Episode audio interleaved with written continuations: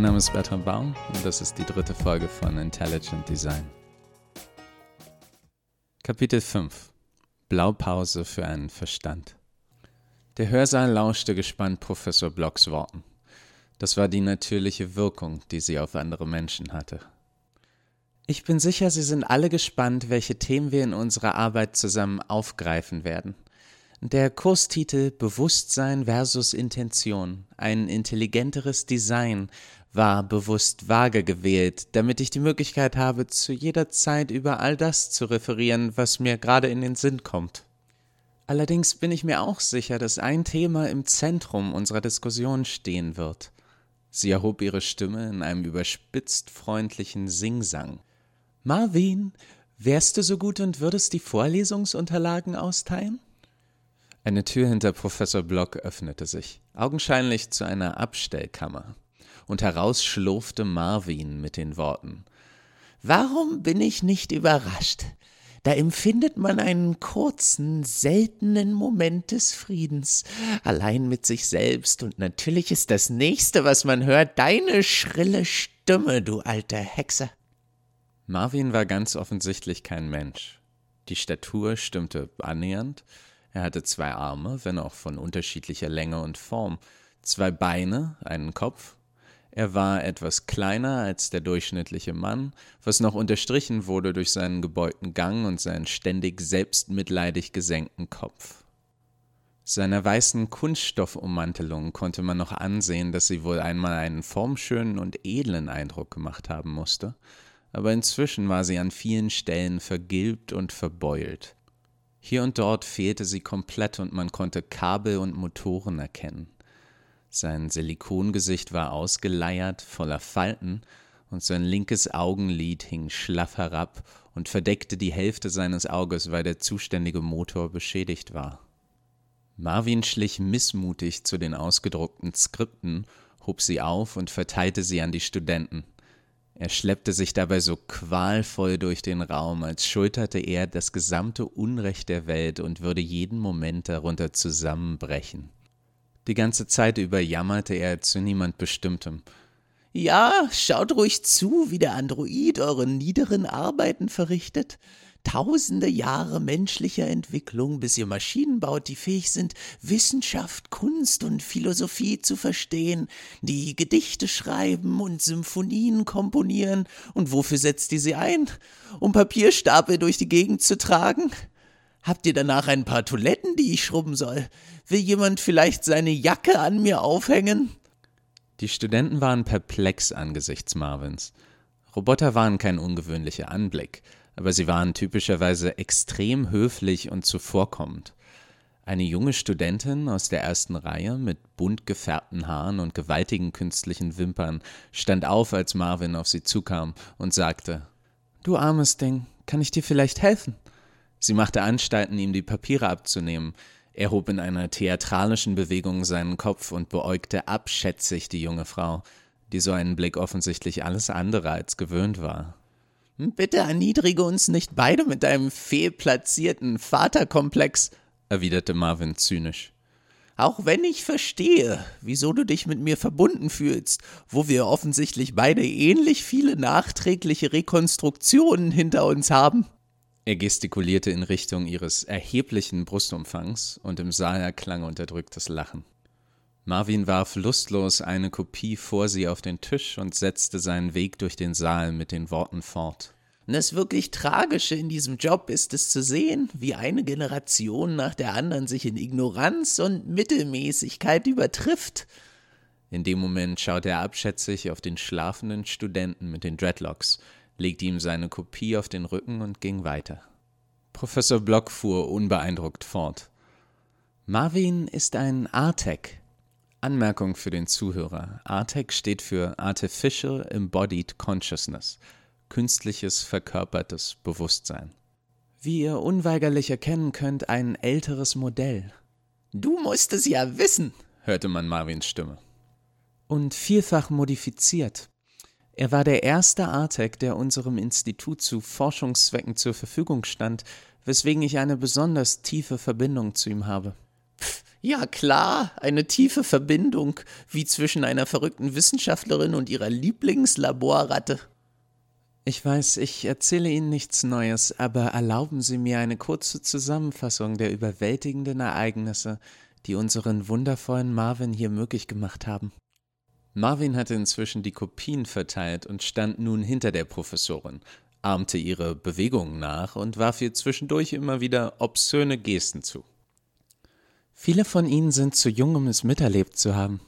Es ist keine 30 Jahre her, als eine neue Generation von Algorithmen die Welt auf den Kopf stellte. Wir hatten seit langem große Fortschritte mit selbstlernenden Algorithmen gemacht. Algorithmen, die nicht händisch von einem Menschen angepasst werden, sondern die anhand von großen Datenmengen Lösungen für verschiedenste Probleme erlernen. Der gewaltigere Schritt war jedoch der zu selbst evolvierenden Systemen, die ihre eigene Struktur anpassen können. Sehen Sie die Eleganz? Die Professorin strahlte. Die Verbesserung muss nicht einmal besonders groß sein. Die nächste Generation ist etwas fähiger, sich selbst zu verbessern. Die nächste noch etwas mehr. Die hundertste ist kaum wiederzuerkennen. Es ist Evolution, aber nicht im Zeitrahmen von Millionen von Jahren, sondern Tagen. Die Früchte der Technologie nahmen schneller Einzug in unseren Alltag, als wir Zeit hatten, sie zu erforschen, sie zu verstehen. Die folgenden Jahrzehnte waren hart für das menschliche Ego. Man konnte plötzlich eine komplette Diskussion mit seinem Handy führen und war nicht zwangsläufig argumentativ überlegen. Weltuntergangsreligionen sprossen nur so aus dem Boden. Geprägt von unserer Literatur und Filmindustrie erwarteten viele, Siri würde jeden Moment rebellieren und unsere Toaster würden uns im Schlaf erwürgen. Man wird ja wohl noch träumen dürfen, kommentierte Marvin. Aber nichts dergleichen geschah. Künstliche Intelligenz war so unglaublich hilfreich, dass sie sofort unverzichtbar wurde. Die bahnbrechendsten wissenschaftlichen Errungenschaften entstanden aus der Zusammenarbeit von Menschen und KIs. Wir halten Krankheiten, die die Menschheit quälten, seit sie in ihren Kinderschuhen steckte. Wir schafften den kompletten Umstieg auf erneuerbare Energien und Rohstoffe. Für einen Moment drohten unsere Märkte zusammenzubrechen, als unzählige Berufe quasi über Nacht obsolet wurden. Das muss man sich mal vorstellen. Es ist schon ein Armutszeugnis für eine Zivilisation, dass potenziell grenzenloser Reichtum uns fast ins Chaos stürzte, weil wir nicht wussten oder uns weigerten, ihn zu verteilen. Aber auch das Problem entpuppte sich als seine eigene Lösung als eine KI damit beauftragt wurde, Ressourcen innerhalb der Gesellschaft gerecht zu verteilen. Die Professorin spricht natürlich über eine KI mit dem Namen Markets Artificial Redistribution Extreme Version 2 oder abgekürzt Marx 2.0. Marx 2.0 gilt als verlässlich und resistent gegen Korruption, führte zu einem gleichmäßig hohen Lebensstandard und eliminierte Arbeitslosigkeit durch Umschulungen und eine Halbierung der Wochenarbeitszeit. Es musste offensichtlich für verschiedene Länder angepasst werden, um das lokale, kulturell geprägte Gerechtigkeitsverständnis wiederzuspiegeln. Die aktuelle Version der USA ist zum Beispiel so kalibriert, dass sie einen Großteil des Reichtums auf 30 zufällig gewählte weiße Männer über 60 aufteilt. Insgesamt schien unser Ego, unser Stolz auf unsere Intelligenz ein kleiner Preis zu sein für den gewonnenen Reichtum und Komfort. Keines unserer Horrorszenarien bewahrheitete sich, dass KIs Menschen als Gefahr erkennen oder sich nicht abschalten lassen würden.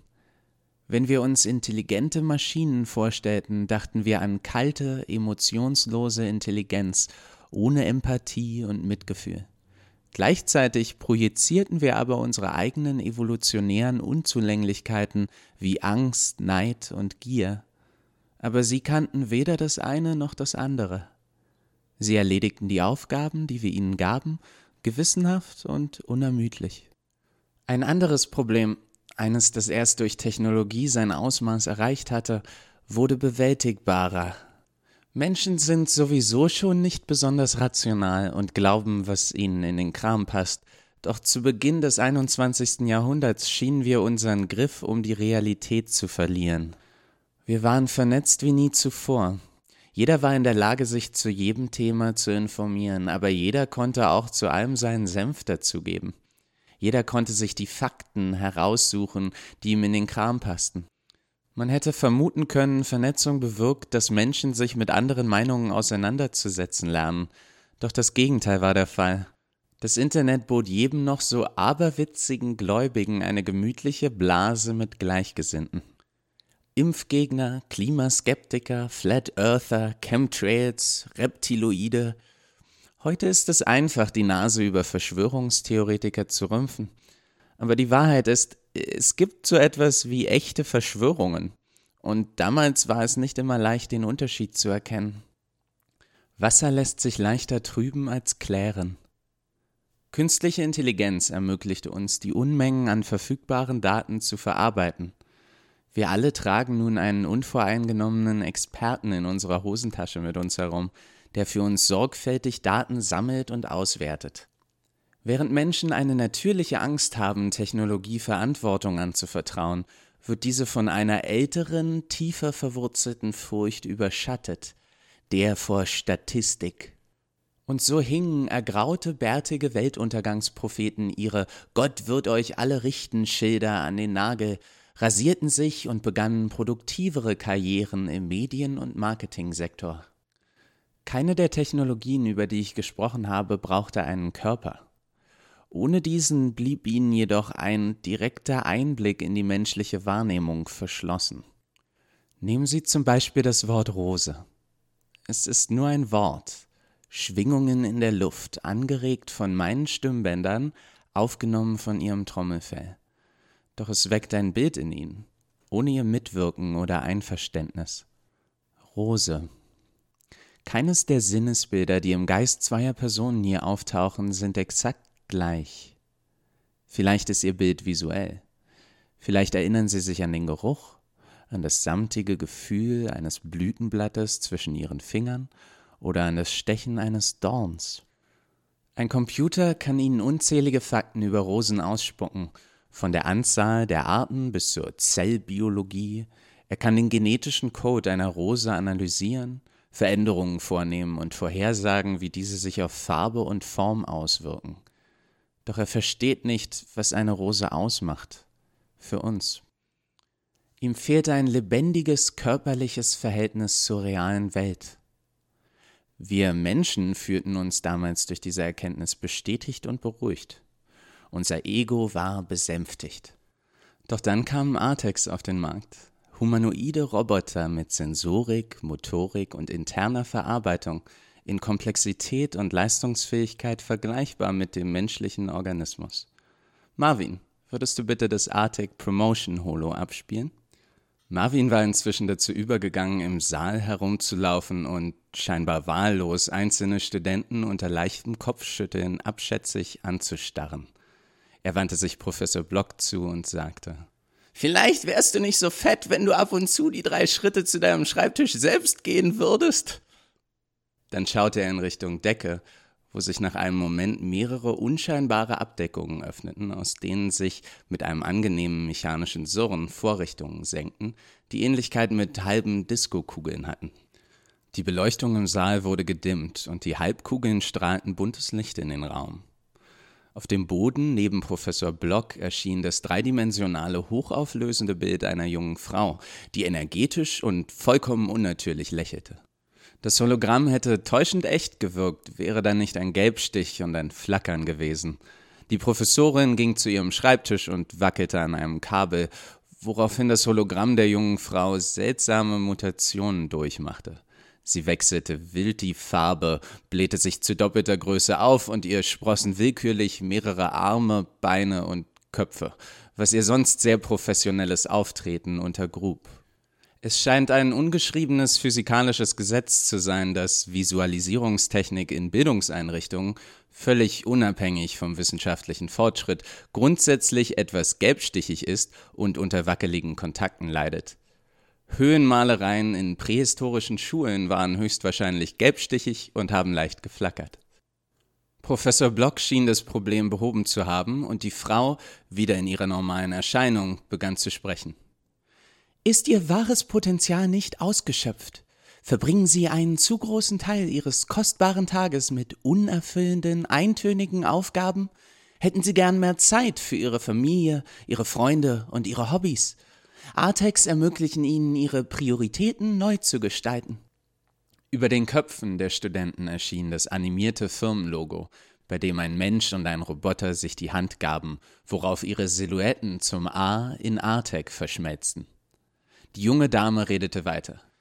Wir haben die modernsten Errungenschaften der Robotik und künstlichen Intelligenz verbunden in einer Architektur, die dem menschlichen Organismus eng nachempfunden ist. Es erschienen verschiedene Grafiken, während sie redete, komplexe und gleichzeitig elegante technische Abbildungen, ein Schaltkreis, der dem menschlichen Gehirn ähnelte und an dem Bereiche mit den Worten visuelle und akustische Verarbeitung, Mustererkennung, Sprachbildung und Verständnis beschriftet waren.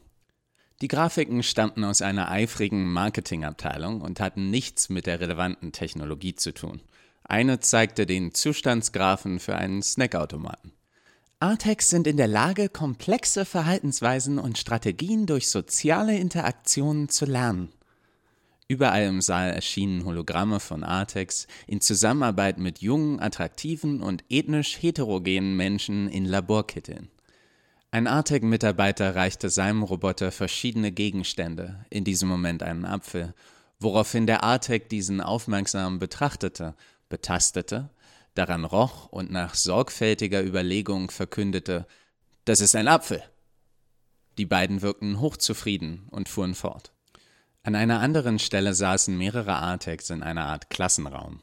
Jeder von ihnen strahlte eine Atmosphäre enormer Aufmerksamkeit aus und machte eifrig Notizen, während eine Wissenschaftlerin vorne abwechselnd an Tafeln schrieb und gestikulierend erzählte.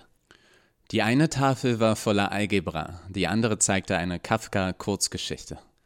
Die Professorin wanderte lächelnd zu einem der Hologramme herüber. Es handelte sich um eine junge Wissenschaftlerin, die einem Artex Swing-Tanzen beibrachte.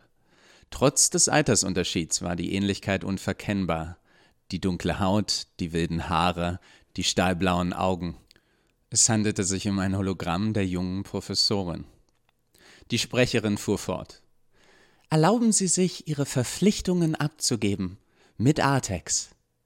Neue Hologramme erschienen im Raum. Ein Artek führte einen Hund spazieren und hielt eine Weile inne, um ihn zu streicheln. Ein weiterer stand in einer Küche eine Schürze umgebunden, räumte Lebensmittel in den Kühlschrank und bereitete nebenbei Essen zu. Ein anderer trug ein laut lachendes Kind Huckepack. Artek, weil ihre Zeit kostbar ist. Das Firmenlogo erschien noch einmal, dann verschwanden die Hologramme und die Beleuchtung des Hörsaals nahm wieder zu. Marvin murmelte. Eine Schande. Eine überlegene Rasse, die die Menschheit unterjochen könnte. Stattdessen führen wir Hunde spazieren. Professor Block ignorierte den Kommentar wie immer und erklärte, ob die Werbung auf private Haushalte abzielt, um weniger Kontroversen zu schaffen, oder ob wir die Reichweite des Produkts unterschätzen, ist nicht ganz klar. Wahrscheinlich ein bisschen von beidem. Aber Artex wurden beide auch in den verschiedensten Berufszweigen genutzt. Egal ob Kloputzer oder Polizist, es schien kaum Bereiche zu geben, in denen Artex nicht menschenähnliche oder bessere Leistungen erbrachten. Je mehr Kontakt die Gesellschaft mit ihnen hatte, desto offensichtlicher wurde, dass Artex die Welt auf eine Art bewusst wahrnahm, die der menschlichen sehr ähnlich ist. Und die Weltuntergangspropheten kündigten ihre gut bezahlten Medienjobs, tauschten ihre Markenanzüge gegen fleckige Bademäntel, ließen ihre Bärte wieder wachsen und beteuerten, sie hätten ihre Meinung nie geändert. Sie bastelten neue Gott wird uns alle richten Schilder Diesmal allerdings mit wesentlich ansprechenderen Schriftarten. Selbst ein Alufoliehut tragender Durchgeknallter, der stundenlange Konversationen mit seinen Füßen führt, verliert niemals vollständig sein einmal erlangtes Verständnis für Typografie. Kapitel 6 Atme Eva kniete auf dem Boden, ihre Hände rot vom Blut. Dr. Niemann lag regungslos am Boden, sein Kopf auf ihrem Schoß. Sie presste ihre Hände auf die Wunde, aber nichts schien zu helfen. Die Adern an seinem Hals traten angestrengt hervor. Seine Haut war unnatürlich blass und farblos. Inzwischen konnte sie keinen Atem oder Puls mehr fühlen. Eva war schwindelig und schlecht. Sie hörte nichts außer einem hohen Pfeifen in ihren Ohren. Sie fühlte sich so unglaublich erschöpft. Jeden noch so gewöhnlichen Moment ihres jungen Lebens hatte sie als überwältigend empfunden. Und jetzt lag der Mensch, den sie am längsten in dieser Welt kannte, vor ihr und hauchte seine letzten Atemzüge in ihren Schoß. Doch dann, als hätte jemand einen Schalter umgelegt, veränderte sich etwas in ihr. All die sich überschlagenden Empfindungen verschwanden in den Hintergrund. Sie fühlte sich plötzlich wach und fokussiert. Sie sagte klar und deutlich, laut, aber ohne zu schreien. Tine, steh auf und ruf einen Krankenwagen. Die Sekretärin hatte sich gerade noch in den Mülleimer übergeben. Sie starrte Eva entgeistert an. Steh auf, geh zum Telefon und ruf einen Krankenwagen, wiederholte Eva. Gib ihnen unsere Adresse, sag ihnen, eine Person ist schwer verwundet, eine Schussverletzung, vielleicht ein verletzter Lungenflügel. Sofort, Tine. Eva schaute sich konzentriert in ihrer Umgebung um. Dann wandte sie sich an Dr. Griem, der regungslos dastand und auf den wachsenden Blutfleck am Boden starrte. Doktor, können Sie mir ein scharfes Messer besorgen und hochprozentigen Alkohol oder ein Feuerzeug? Ich brauche außerdem Ihren Kugelschreiber, den metallenen an Ihrer Brusttasche. Er reagierte nur unwesentlich schneller als Tine. Ein Messer? Äh, wo, wozu? Hm, ja, hier. Er reichte ihr ein kleines Schweizer Taschenmesser, das an seinem Schlüsselbund befestigt war, ein Feuerzeug und den Stift. Eva hielt die Klinge über die Flamme, bis sie schwarz war vor Ruß. Sie drehte Dr. Niemann auf den Rücken und öffnete sein Hemd. Dann tastete sie seinen Brustkorb ab, nach einer geeigneten Stelle zwischen zwei Rippen suchend, und schnitt eine Öffnung in die Haut. Dr. Griem machte einen Schritt nach vorne und rief: Was zum Teufel machst du da? Aber Eva stoppte ihn mit einem einzigen besonnenen Blick. Ihre Hände bewegten sich zügig, aber sorgfältig und ohne Hast. Sie nahm den Kugelschreiber, schraubte ihn auf, entfernte die Mine und den Druckknopf und hielt ihn ebenfalls über die Feuerzeugflamme. Ihr Gesicht verzog sich zu einer Grimasse, als das Metall in ihrer Hand furchtbar heiß wurde. Die Haut an Evas Fingerspitzen begann Blasen zu werfen, doch sie hörte nicht auf, bis sie überzeugt war, die Oberfläche so gut es geht sterilisiert zu haben. Sie wedelte die metallene Röhre durch die Luft, um sie abzukühlen, und drückte sie in die Öffnung in Dr. Niemanns Brust. Man konnte deutlich das Geräusch von entweichender Luft aus seinem Brustkorb hören. Für einige schreckliche Momente passierte überhaupt nichts. Die drei starrten hilflos auf Dr. Niemanns reglosen Körper. Eva drückte ihn an sich und strich durch sein Haar. Der fokussierte, fast kalte Ausdruck war aus ihrem Gesicht gewichen, und was übrig blieb, war Angst und überwältigende Müdigkeit. Plötzlich hustete Dr. Niemann. Sein Körper zuckte wild, doch Eva stabilisierte ihn. Dann blieb er friedlich liegen und atmete regelmäßig weiter. Eva hielt ihn eng bei sich, bis der Notdienst ankam. Schön, dass du bis hierhin dabei geblieben bist. Wenn es dir gefallen hat, kannst du eine Bewertung auf iTunes hinterlassen. Wenn du Verbesserungsvorschläge hast oder einfach nur mit mir Kontakt aufnehmen möchtest, kannst du eine E-Mail schreiben an idesignpodcast@gmail.com. Der Link ist in der Podcast-Beschreibung. Bis zum nächsten Mal.